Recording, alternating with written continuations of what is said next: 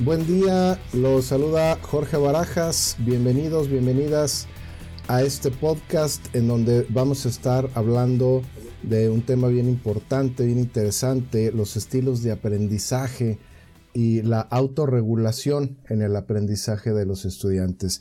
El día de hoy me acompaña el maestro Luis Otelo, a quien le doy la más cordial bienvenida. Buen día, maestro, adelante.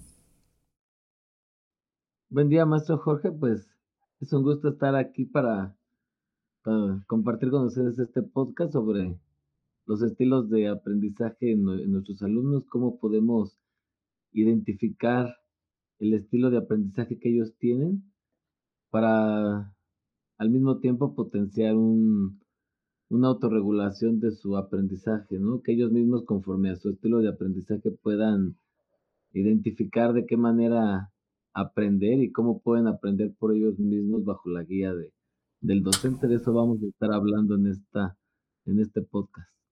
Perfecto, pues me parece muy bien.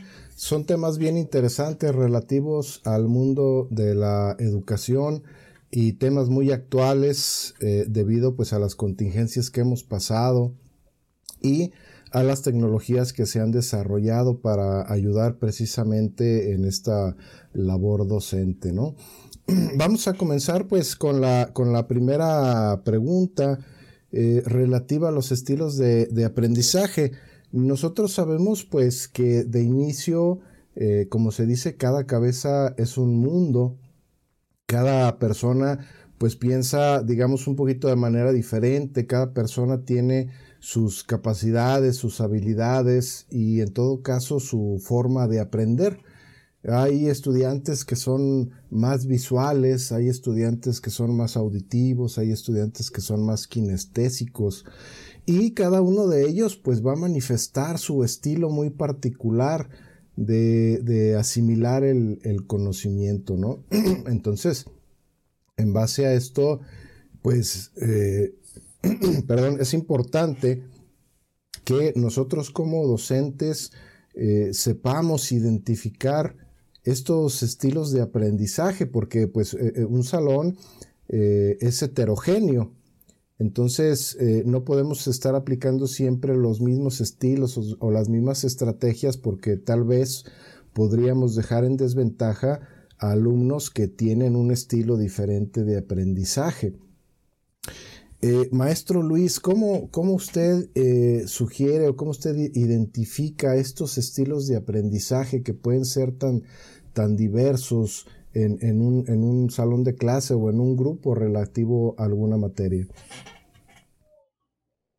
Sí, pues como usted menciona, un, grupo siempre es heterogéneo, ¿no? Sería imposible que, todos aprendieran de la, de la misma forma y aquí habría que empezar definiendo un poco lo que entendemos por el, por el estilo de aprendizaje, porque no solamente es la forma en que ellos eh, contestan un examen o hacen un trabajo, va, va más allá.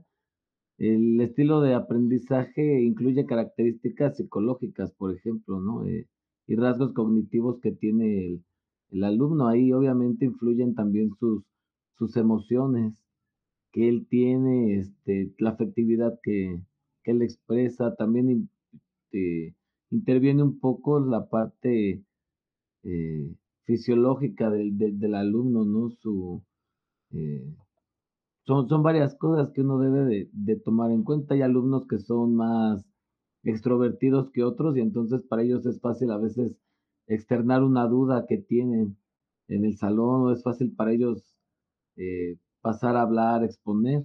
Sin embargo, tenemos también alumnos introvertidos, ¿verdad? Que para ellos es más difícil eh, expresar a veces lo que, lo que siente o, las dudas que él tiene. Entonces hay varias cosas que, nosotros debemos de considerar para poder eh, detectar el estilo de aprendizaje que tienen los, los alumnos. Hay algunos, por ejemplo, que son sensoriales, o sea que este, utilizan más sus su sentidos, ¿no? Tal vez este, algunos sean auditivos, visuales, otros.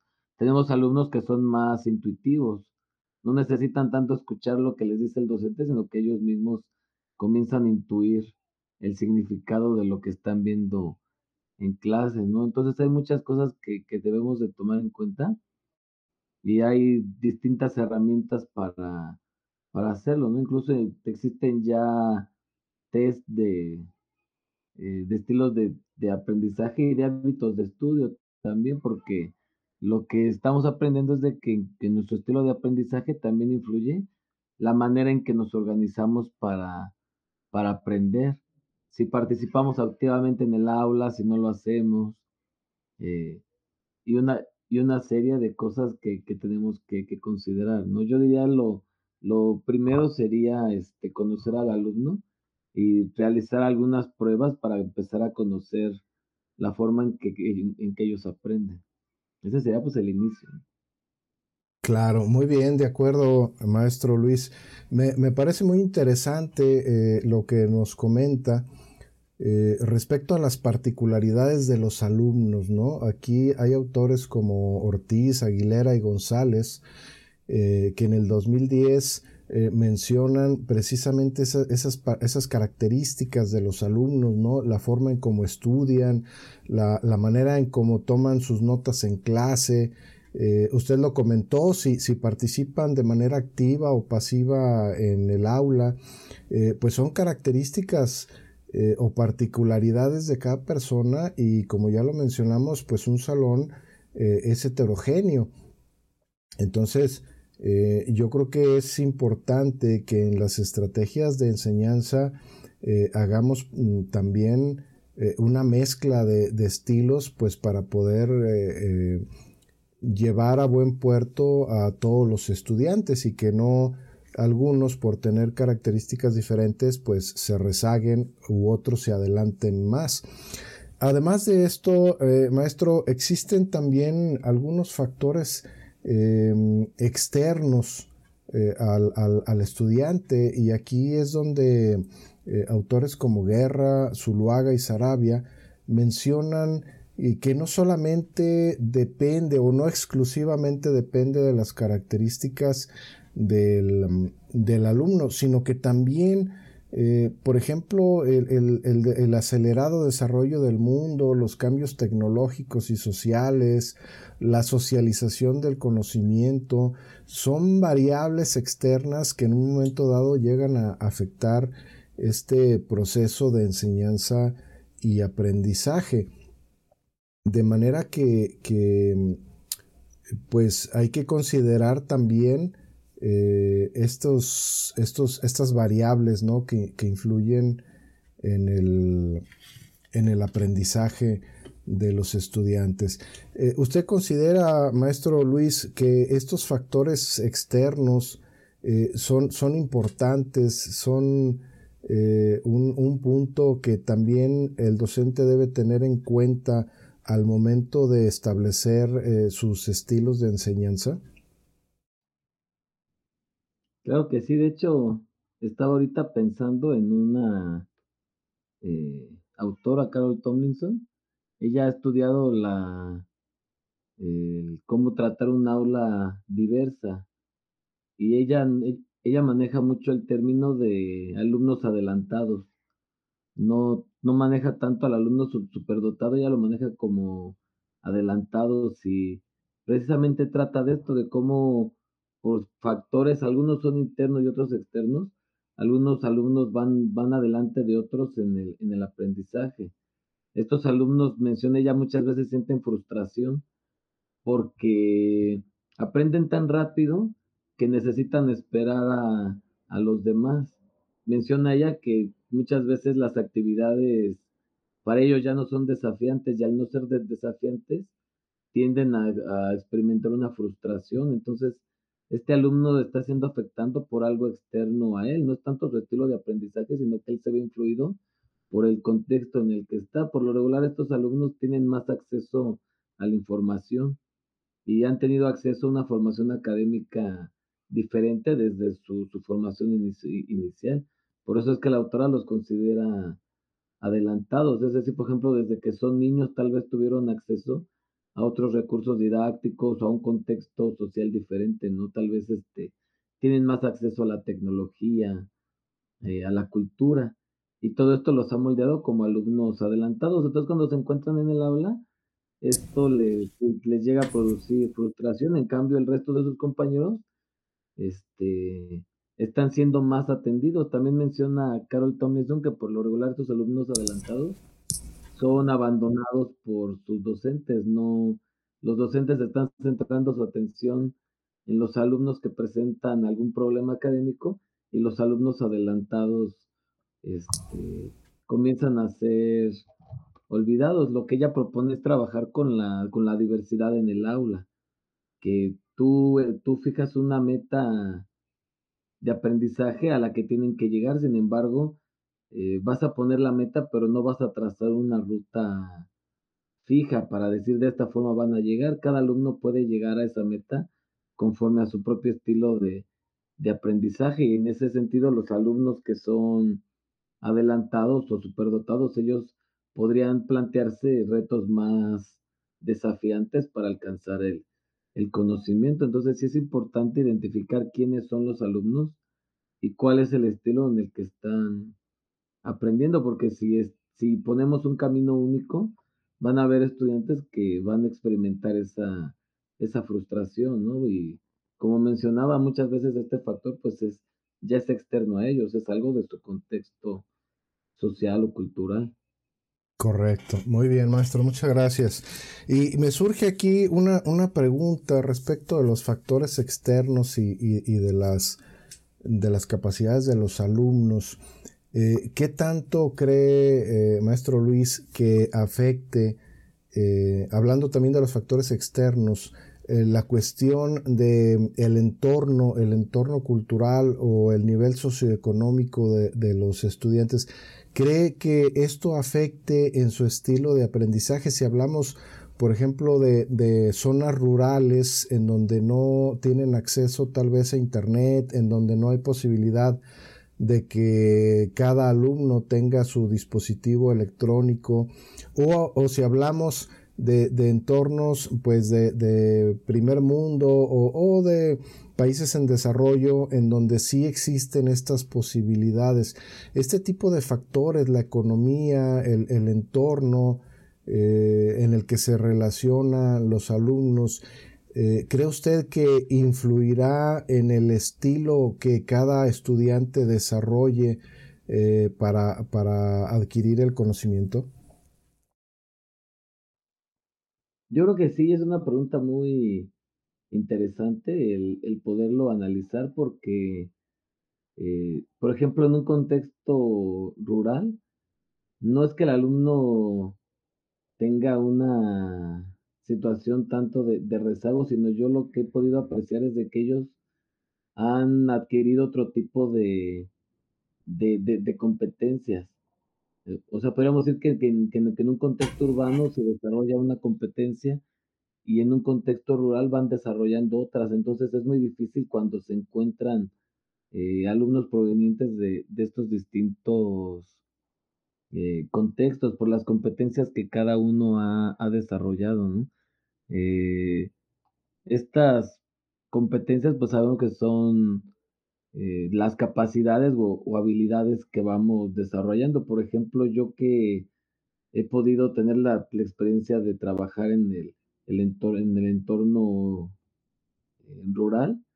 Por ejemplo, los alumnos suelen apreciar más su, su, entorno, suelen tener más conocimiento del entorno y también suelen trabajar desde edades más tempranas. Por ejemplo, un alumno de un contexto rural, por lo regular se ha enfrentado al trabajo desde, desde chico, desde los 8, 9 años, me, refiero a un trabajo más, más físico, ¿no? Como claro que han sido chalanes, han sido ayudantes de algo o están en el campo, entonces van, van adquiriendo algunas competencias que sí les son útiles para su, para su vida, para su desarrollo social.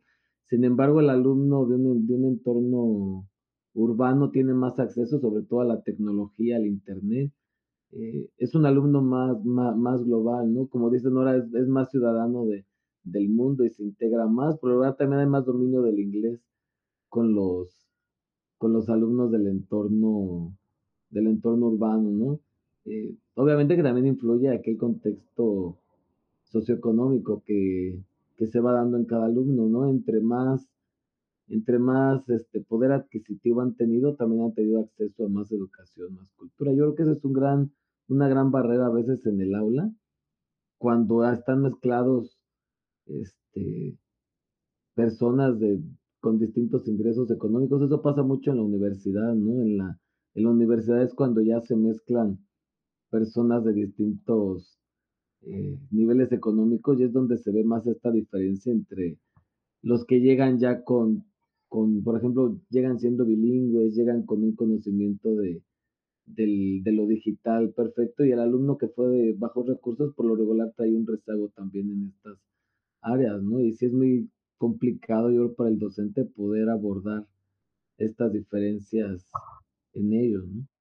Correcto, sí, así es. Eh, me parece muy, muy acertado su, su, comentario y pues sí, yo creo que incluso desde la cultura, ¿no? Este, influye por ahí en, en los estilos de aprendizaje que se van, que se van, que los estudiantes van, van adquiriendo.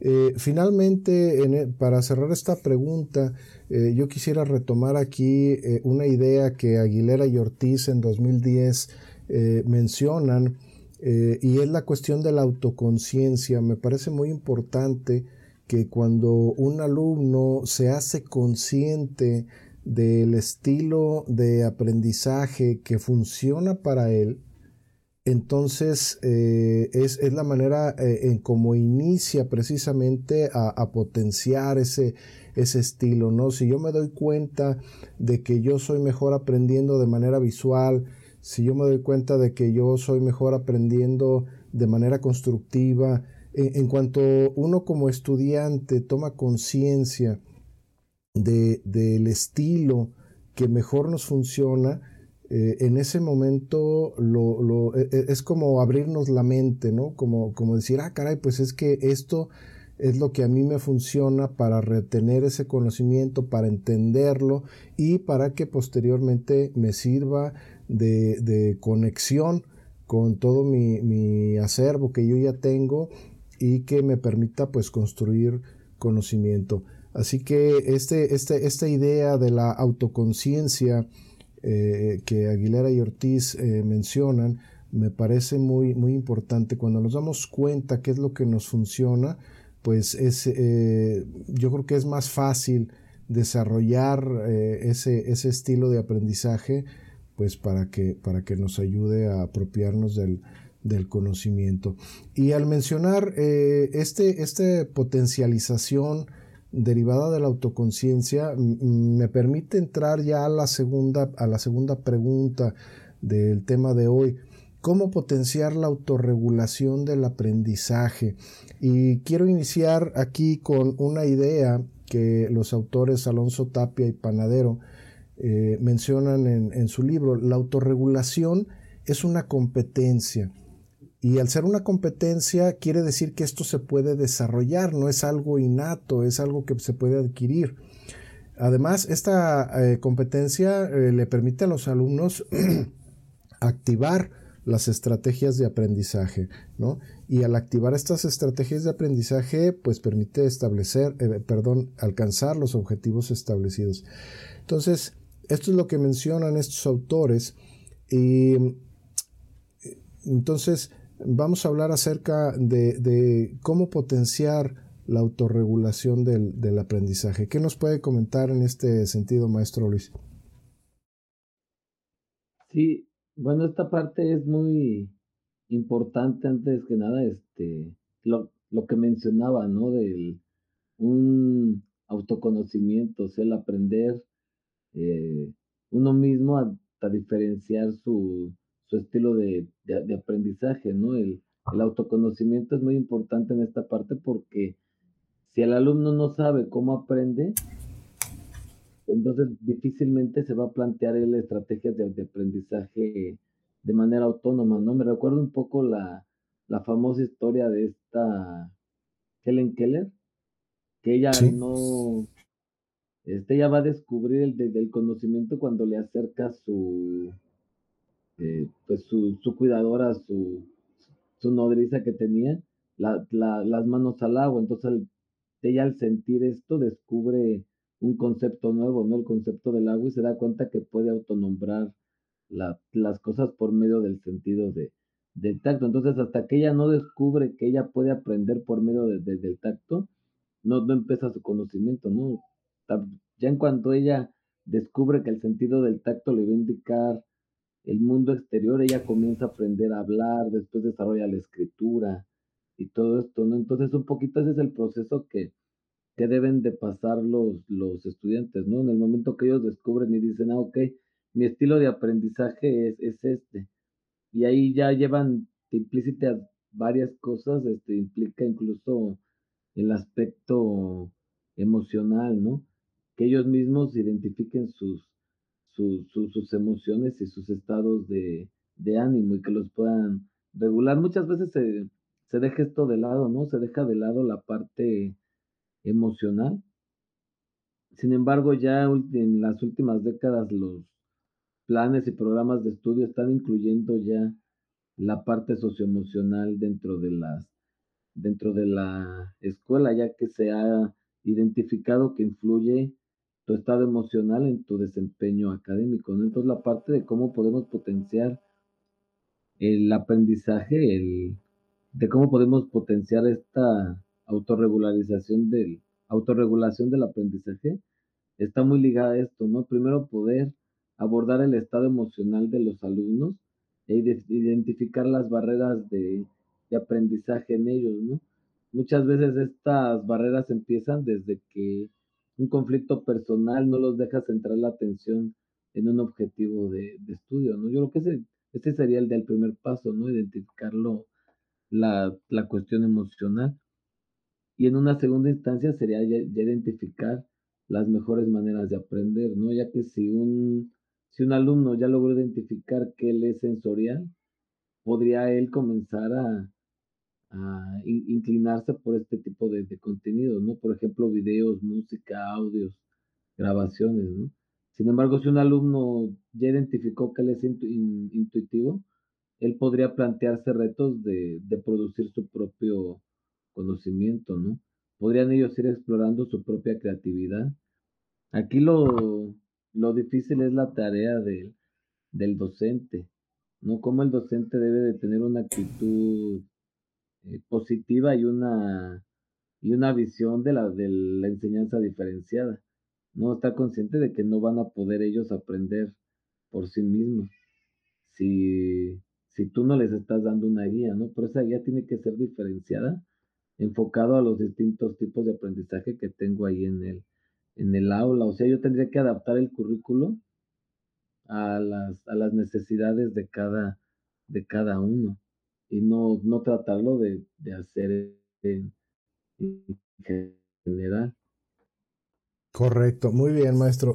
Pues hablando de la, de la autorregulación, eh, aquí el término autorregulación pues nos lleva a un autoaprendizaje, ¿no? En donde una vez que el alumno está consciente eh, de, del estilo de aprendizaje que le funciona, entonces esto puede ser un detonante para que él mismo comience a formar eh, el camino, a trazar el camino que va a llegar, que va a seguir para su autoaprendizaje.